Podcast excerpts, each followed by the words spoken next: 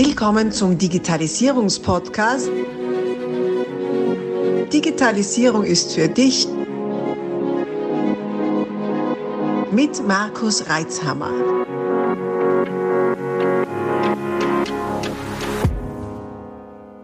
Herzlich willkommen zu einer neuen Ausgabe meines Podcasts. Digitalisierung ist für dich wieder eine allseits beliebte Interviewfolge mit niemand Geringeren als Peter Stelzhammer. Peter Stelzhammer, den kenne ich schon, hätte ich schon gesagt Jahrzehnte, aber viel wird nicht fehlen, äh, ist eine Fixgröße ähm, Tiroler und du wirst Tiefstapeln, nein, nein, äh, weltweiten IT, äh, im IT-Universum. Und äh, ich sehe da ein paar Zitate. Einerseits ist Antivirus wirklich tot oder KI ist der Albtraum aller Hacker. Also schauen wir mal, schauen wir mal, äh, was da auf uns zukommt und wer dann wem da welchen Hackern und welchen Kriminellen Tür und Tor öffnet. Der Peter wird Licht ins Dunkel bringen und vor allem, was er mit seiner Firma macht. Herzlich willkommen. Ja, danke für die Einladung. Schauen wir, ob ich da ein paar, paar Lichter ins Dunkle bringen kann, weil die, die Welt im Cybercrime ist ja wirklich sehr dunkel und spielt sich meistens etwas unterirdisch ab. Aber ja, die KI macht es möglich, einerseits um den Hackern das Leben schwer zu machen, aber andererseits auch um den Hackern das Leben leichter zu machen. Ja, genau. jede, jede Medaille hat zwei Seiten, gell? Ja, genau. Spannende Welt. Bin so gespannt. Also in letzter Zeit dreht sich ja fast jedes Interview dann irgendwann dann doch wieder um KI. Das ist ja, äh, ich habe schon Zuschriften gekriegt, ich soll mal eine KI-Folge machen. Das kommt dann einmal. Heute, heute äh, soll es nicht so sein, dass die KI uns in Geiselhaft nimmt, aber wir werden sicher streifen.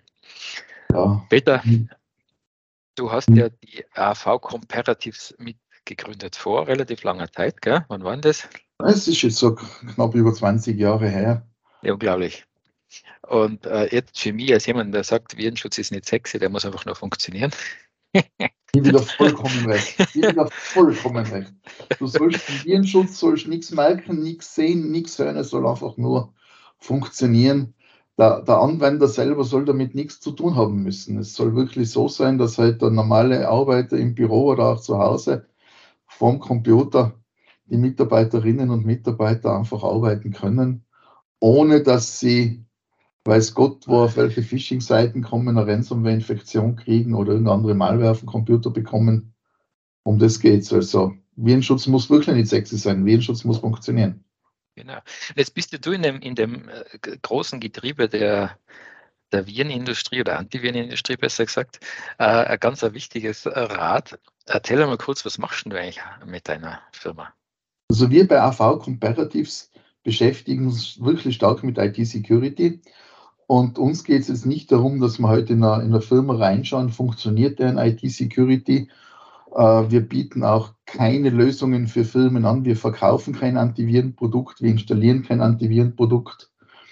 Äh, wir testen aber Antivirenprodukte und das im Auftrag der Hersteller, der IT-Security-Hersteller, wie zum Beispiel von einem McAfee, von einem Avera, von einem Kaspersky, von einem Sophos, von einem CrowdStrike äh, und allen anderen. Also wir haben da wirklich weltweit alle großen Hersteller. Und die kommen zu uns und lassen ihr Produkt testen, bevor sie es veröffentlichen. Manche machen das freiwillig, um, um Qualität zu verbessern, weil wir doch Fehler finden in den Produkten. Manche machen es unfreiwillig, weil es ihnen Microsoft vorschreibt. Wir sind eines von drei Laboren weltweit, das die Microsoft-Zertifizierung ausstellt. Und zwar ist es so, wenn ein Antiviren, ein IT-Security-Produkt äh, auf Windows installiert werden möchte und sich das ins äh, Microsoft Security Center integrieren will, muss sich dieses Produkt zuerst bei uns auditieren lassen und sich unser Gütesiegel abholen. Das schreibt Microsoft vor.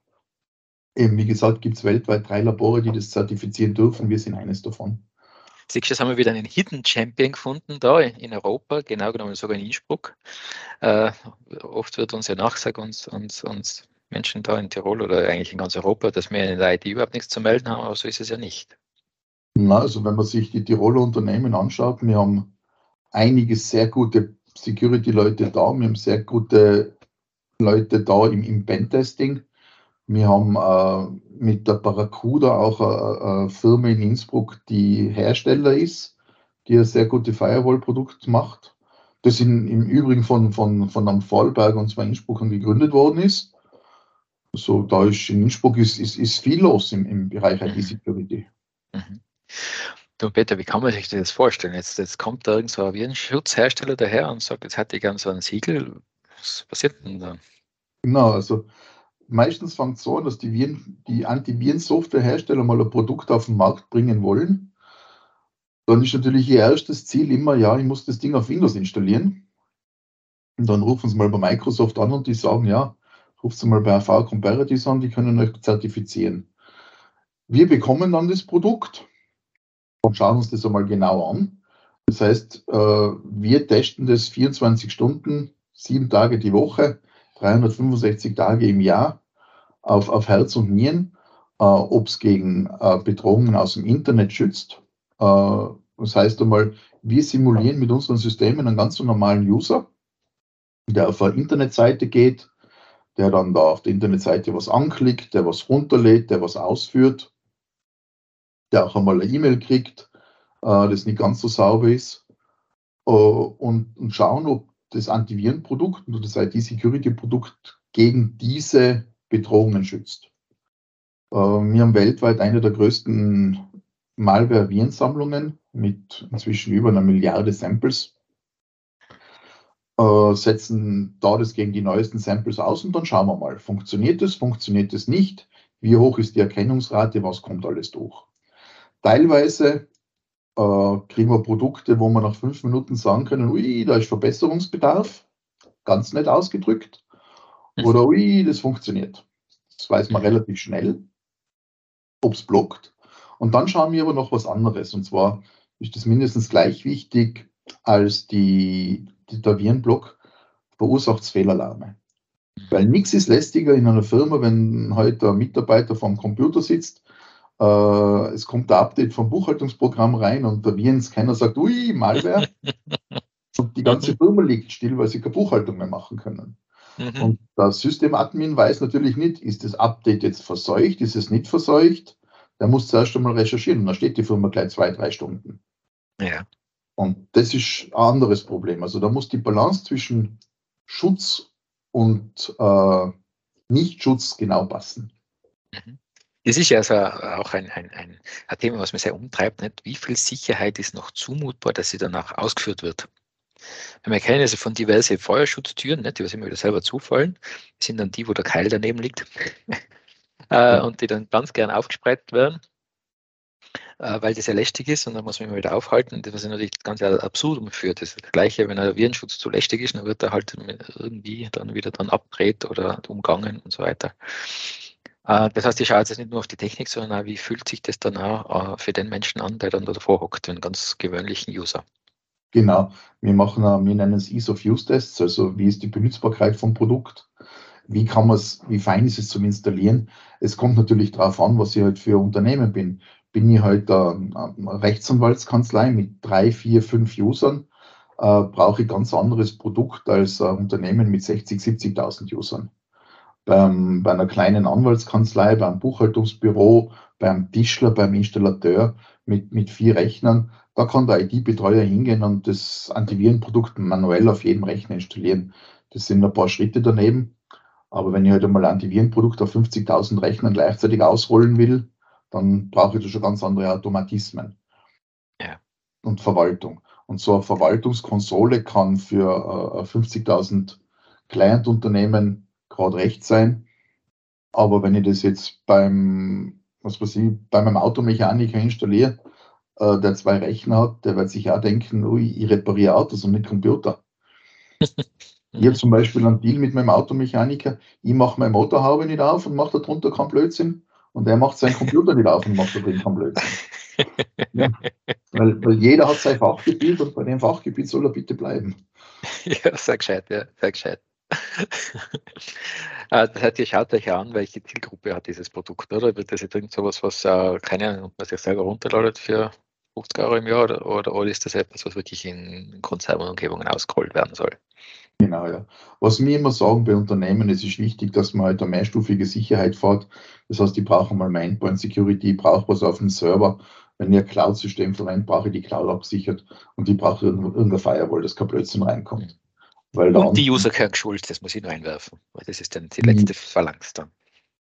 User können natürlich geschult, äh, dass sie nicht auf jeden Case draufklicken, das ist klar. Aber was ich schon sagen muss, wo ich der Meinung bin, die IT-Security soll schon in den Händen von, von den IT-Security-Leuten liegen. Das heißt, man muss halt als IT-Betreuer oder IT-Firma die, die Sicherheit so gewährleisten, dass zwar immer noch der User das letzte Glied ist, aber dass er keinen Blödsinn mehr machen kann. Mhm. Weil wenn halt schon die Software oder die Hardware das den Phishing-Link nicht, erkennen kann, tut sich der User auch haut. Mhm. Ich sage mal so, der User ist dann der, was die Keile verteilt unter die Brandschutztüren und das sollte genau. natürlich also wenn, man sich, wenn man sich das jetzt anschaut, wenn man ein bisschen vom Unternehmensbereich weggeht und mehr in, in den Heim-User-Bereich geht, wenn halt der Zwölfjährige auf einen Link klickt, wo er ein Spiel runterladen will, dann wird er immer sagen, ja, runterladen, trotzdem runterladen, Warnung ignorieren, runterladen, ich will das Spiel. Wenn dann aber die Warnung von kommt, äh, Sie öffnen Internet Explorer und wollen eine Verbindung zum Internet herstellen, wollen Sie Internet Explorer blockieren? Meine Oma wird da auf jeden Fall je gefährlich auf Ja klicken mhm. und dann kriege ich dann wieder einen Anruf, der Internet Explorer geht nicht. Mhm äh, kein Scherz, passiert meiner Großmutter selber mit Sonnenalarm drauf. So schnell habe ich okay. Sonnenalarm noch nie deinstalliert wie da. okay, okay. Du, wenn wir jetzt äh, noch mal kurz auf deine, deine Kernschaft gehen, sprich äh, Zertifikate erstellen für Virenschutz und Virenschutz vergleichen, oder? Das ist ja das, was man mhm. so in diversen äh, populär-IT-Zeitschriften sieht, die diversen mhm. Ranglisten, wo sich eigentlich die die Reihenfolge halt ändert, aber eigentlich die Top 10 äh, fast immer gleich ist. Wie ist denn das? Microsoft will, dass, dass Virenschutzhersteller sich äh, zertifizieren lassen, ist aber auch selber Virenschutzhersteller. Ist auch selber. Hat zwar irgendwann einmal gesagt, sie, sie wollen eigentlich gar nicht der Virenschutz sein, sondern es ist so besser wie nichts, aber inzwischen ja nicht mehr ganz so. Wie siehst denn du die ganze Geschichte? Ich sehe es ein bisschen differenziert. Ich meine, mit Microsoft lässt sich auch bei uns selber zertifizieren. Muss das ist spannend. Sagen, ja. ist spannend. Microsoft zertifiziert sich nicht selber, sondern lässt sich gleich wie jeder andere Antivirenhersteller bei uns zertifizieren. Mhm. Äh, ich sage mal so, es gibt kostenlose Antivirenprodukte für den Heim-User-Bereich und es gibt kostenpflichtige Antivirenprodukte. Vom Schutz her, egal. Kann man kostenloses oder kostenpflichtiges nehmen. Es geht um den Komfort. Manche kostenpflichtige Virenschutzprodukte haben dann noch äh, einen Passwortmanager dabei oder Backup oder machen manche Sachen automatisch, wobei die kostenlosen Antiviren-Softwareprodukte manche Sachen noch manuell angestupst werden müssen oder manche Sachen einfach nicht anbieten. Und dann gibt es kostenlose Antivirenprodukte, äh, die alles anbieten, sich aber mit Userdaten bezahlen lassen. Mhm. was man nicht vergessen darf, die Antiviren-Software-Industrie lebt von den Viren, die auf den Computern der User gefunden wird. Und sobald da der Verdacht ist, dass das ein Virus sein könnte, holen sich die Antiviren-Software-Hersteller die Dateien einfach zum Teil in ihr Labor, analysieren es. Wenn sie es noch nicht erkennen, dann ist einmal einer das Meerschweinchen, das infiziert wird, also die es, es schöne Laborratte, und die anderen User sind dann geschützt. Mhm. Äh, aber da zahlt man dann den gratis Virenschutz einfach mit seinen Daten. Das klingt jetzt äh, relativ, äh, nicht, relativ nicht harmlos, sondern eher ein bisschen gefährlich, weil man seine Daten rausgibt. Man muss aber dazu sagen, die Daten, die da abgesagt werden, sind jetzt nicht die, die Excel mit den Haushaltsdaten, sondern es sind ausführbare Dateien meistens, die äh, keine persönlichen Daten enthalten. Und wenn man jetzt ein Antivirenprodukt drauf hat, das im, im, im DSVGO-Raum ist, gehen die mit den Daten auch sehr sorgfältig um. Okay, also die haben ja, haben ja was zu verlieren, ne, diese Anbieter. Die, äh, die Anbieter darum, haben einen Hut zu verlieren. Man darf ja nicht vergessen, so ein Antivirensoftware-Anbieter installiert ein Produkt auf dem Computer, das so tief ins System rein kann und reinkommt, wie sonst eigentlich keine Software. Die gehen auf mhm. Kernel-Ebene bei Microsoft rein, die können alles machen auf dem Computer, was sie wollen. Äh, und wenn man jetzt sagt, na, man kann dem nicht vertrauen, dann muss man sagen, ich kann Microsoft auf keinen Fall vertrauen, weil die gehen noch tiefer rein. Ja. ja. Und deswegen ist es also wichtig, dass, dass, dass diese Zertifizierung stattfindet von dritter Seite, von unabhängiger Seite, um mal wirklich zu schauen, was, was passiert denn da im Hintergrund. Ne? Genau, wir schauen uns das natürlich alles an. Zusätzlich macht Microsoft noch ihre eigenen Tests, wo sie, wo sie anschauen, was passiert. Ähm, wir, wir machen eben Schutz und, und False Positives, äh, schauen jetzt aber nicht auf Geschwindigkeit in dem Fall. Geschwindigkeit schauen wir bei unseren eigenen Tests. Da sagen wir schon, das Antivirenprodukt verlangsamt den Computer zu viel, das sollte man nicht verwenden. Wobei man immer nur sagen muss, Schutz ist wichtiger als Geschwindigkeit. Mhm. Ja, ja, okay. Das ist so wie mit der Haustür, nicht? Also es war schneller, wenn man nur einen Vorhang hat. Aber trotzdem haben wir uns dazu entschieden, ja. in aller Regel, dass wir da eine Tür haben, wo wir ein Schloss drin haben. Genau. Und die Versicherung sagt dann auch noch, du musst das Schloss nicht nur zufallen lassen, sondern zusperren. Äh, was, man, was, man, übersetzen kann im Unternehmen, du brauchst das Antivirenprodukt nicht nur installieren, sondern du musst es passend äh, einstellen und administrieren. Und ja, das laufen. Ja, ja. Vor allem sollte man auch von Zeit zu Zeit kontrollieren, läuft es überhaupt noch. Mhm. Das ist ja ein spannendes Thema, das Kontrollieren, das Monitoring, das äh, ist natürlich dann die Sache, vor allem mit diesen kostenfreien Produkten, gell? Wenn sie laufen, ist sie eh gut, also wenn sie funktionieren. Wenn sie sich still und heimlich verabschieden, dann kriegt es halt meistens keiner mit. Und spätestens da sollte dann die Defender einbringen, irgendwas aktiv ist. Wie genau, gut funktioniert das? Im Heim-User-Bereich ist es so, wenn halt der installierte Virenscanner ausläuft, weil er nicht mehr bezahlt ist, kickt nach drei Tagen der Windows Defender ein mhm. und bietet dann Basisschutz an. Äh, wie gesagt, Gratisprodukte im Heim-User-Bereich gut und recht. Im Unternehmen rate ich schwer davon ab. Ja, okay.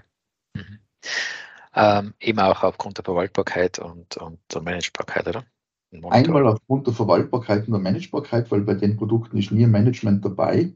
Äh, auf der anderen Seite lizenzrechtlich. Äh, es gibt eigentlich nur einen Microsoft Defender, der im Unternehmen lizenzrechtlich gratis verwendet werden kann. Und man muss unterscheiden Microsoft Defender oder Microsoft Defender für Endpoint. Das ist ein großer Unterschied. Es gibt einen Microsoft Defender, der einen Basisschutz liefert. Und dann gibt es eben einen Microsoft Defender äh, für Endpoint mit ATP, wo die Advanced Threat Protection dabei ist, äh, der inzwischen auch gut, aber auch nicht mehr gratis ist. Genau, ja. Also die ATP war ja immer schon für ein paar Euro zu haben. Ne? Genau. Ähm, aber gerade im Mail-Bereich finde ich eine gute, eine gute Investition. Mhm, super. Jetzt, jetzt, lass, uns, lass uns doch nochmal. Jetzt habe ich es zuerst gesagt, stellen wir ein bisschen hinten an, aber jetzt reden wir mal über den aktuellen heißen Scheiß. Ne? KI, wo du als Experte warnst vor der KI. Öffnet Kriminellen die Tür. ja. Wir haben ja mehrere Türen, gell? wir finden da Gegentür. Lass uns einmal sprechen über beide Seiten der Medaille. Das Problem ist, dass man KI wird in der IT-Industrie, in der Security-Industrie seit Jahren eingesetzt. Das haben wir erst seit ein, zwei, drei Jahren, sondern seit 15, 20 Jahren schon. Äh, bei den Massen an, Antimal, an, an Malwerk wird es ohne, ohne Machine Learning nicht mehr gehen. Also halt ein gutes Produkt hat immer Machine Learning und, und die alten, die Heuristik, die Behavior und das ganze, URL-Blocker, Blacklisting, Whitelisting drinnen. Aber KI, insbesondere die neuen äh, Wortgeneratoren wie ChatGPT oder was es alles gibt, oder BART von Google, sind für die bösen Jungs natürlich schon eine tolle Sache. Also Crime as a Service ist, ist einfach fast besser als Software as a Service. Gerade bei den Phishing-Attacken war es bis jetzt immer so, äh, der Cyberkriminelle hat sich hinsetzen müssen, mal eine Massenmail schicken äh, mit einer Phishing-Attacke oder mit einem, mit einem Scam, wo der Prinz aus Nigeria wieder mal 40 Millionen Dollar anbietet. Dann haben wir auf das Mail, das millionenfach rausgeschickt worden ist, natürlich ein paar geantwortet und dann hat die Arbeit angefangen. Der arme Prinz aus Nigeria hat sich seine Krone abnehmen müssen und hat die E-Mails händisch beantworten müssen. Mit, mit ChatGPT kann er das jetzt endlich automatisieren und seine Krone aufbehalten. Jetzt kann er endlich. Auf der mehr Callcenter in Indien, gell? das geht jetzt so. Ja, Callcenter in Indien, das ist zum Anrufen. Äh, aber so ChatGPT ist billiger als aus den Philippinen, aus Indien oder sonst was. Vor allem ist er schneller, reagiert sehr gut, kann mehrere Sprachen, Bart schafft jetzt 100 Sprachen ohne Tippfehler. Also da ist es jetzt für Phishing-Attacken schon viel einfacher geworden, wenn ich die Rückmeldungen einfach vollautomatisch abarbeiten kann. Also es funktioniert gut. Wir haben das bei uns ausgetestet mit einer Phishing-Kampagne, die wir probehalber aufgesetzt haben mit der API zu ChatGPT. Geht perfekt. Also äh, da wechselt sogar die Sprache. Wenn ich jetzt an, an Opfer Englisch anschreibe und es schreibt Deutsch zurück, dann wechselt ChatGPT brav die Sprache auf Deutsch. Also es, es geht wirklich gut. Also die Reaktionsgeschwindigkeit wird, wird besser. Das äh, Erkennen, ist es jetzt echt oder ist es äh, ein Angriff, wird auch schwieriger. Also für den Menschen. Ähm, das hast du kurz was angesprochen, das hat jetzt nichts mit AI zu tun, sondern ihr habt so einen Fall durchgespielt oder wahrscheinlich macht es das öfter. Ihr, ihr mhm. seid bereitwilliges Opfer und klickt drauf und schaut, was passiert. Und die Frage kriege ich oft in die bewusstseinsbildenden Maßnahmen. Erstens, das, erste, erste Thema ist, ne, wie kann man so blöd sein? Mir passiert das nicht. Meine geliebte Standardantwort ist immer, ja, du bist der Nächste, weil du nicht damit rechnest. Äh, aber was passiert denn dann wirklich, wenn ich drauf klicke? Weil ganz oft ist ja der Link an sich, wenn überhaupt der Link drinnen ist, gar nicht verseucht, sondern die warten ja darauf, dass man zurückschreibt. Ähm, was passiert denn dann? So viele Inhalte. Wir stoppen hier kurz und teilen dieses Interview auf mehrere Teile auf. Folge unserem Kanal, abonniere ihn, um auch den nächsten Teil nicht zu verpassen. Abonnier doch gleich unseren Podcast und vergiss nicht, eine 5-Sterne-Bewertung zu hinterlassen. Bis dann, wenn es wieder heißt, Digitalisierung ist für dich mit Markus Reitzhammer.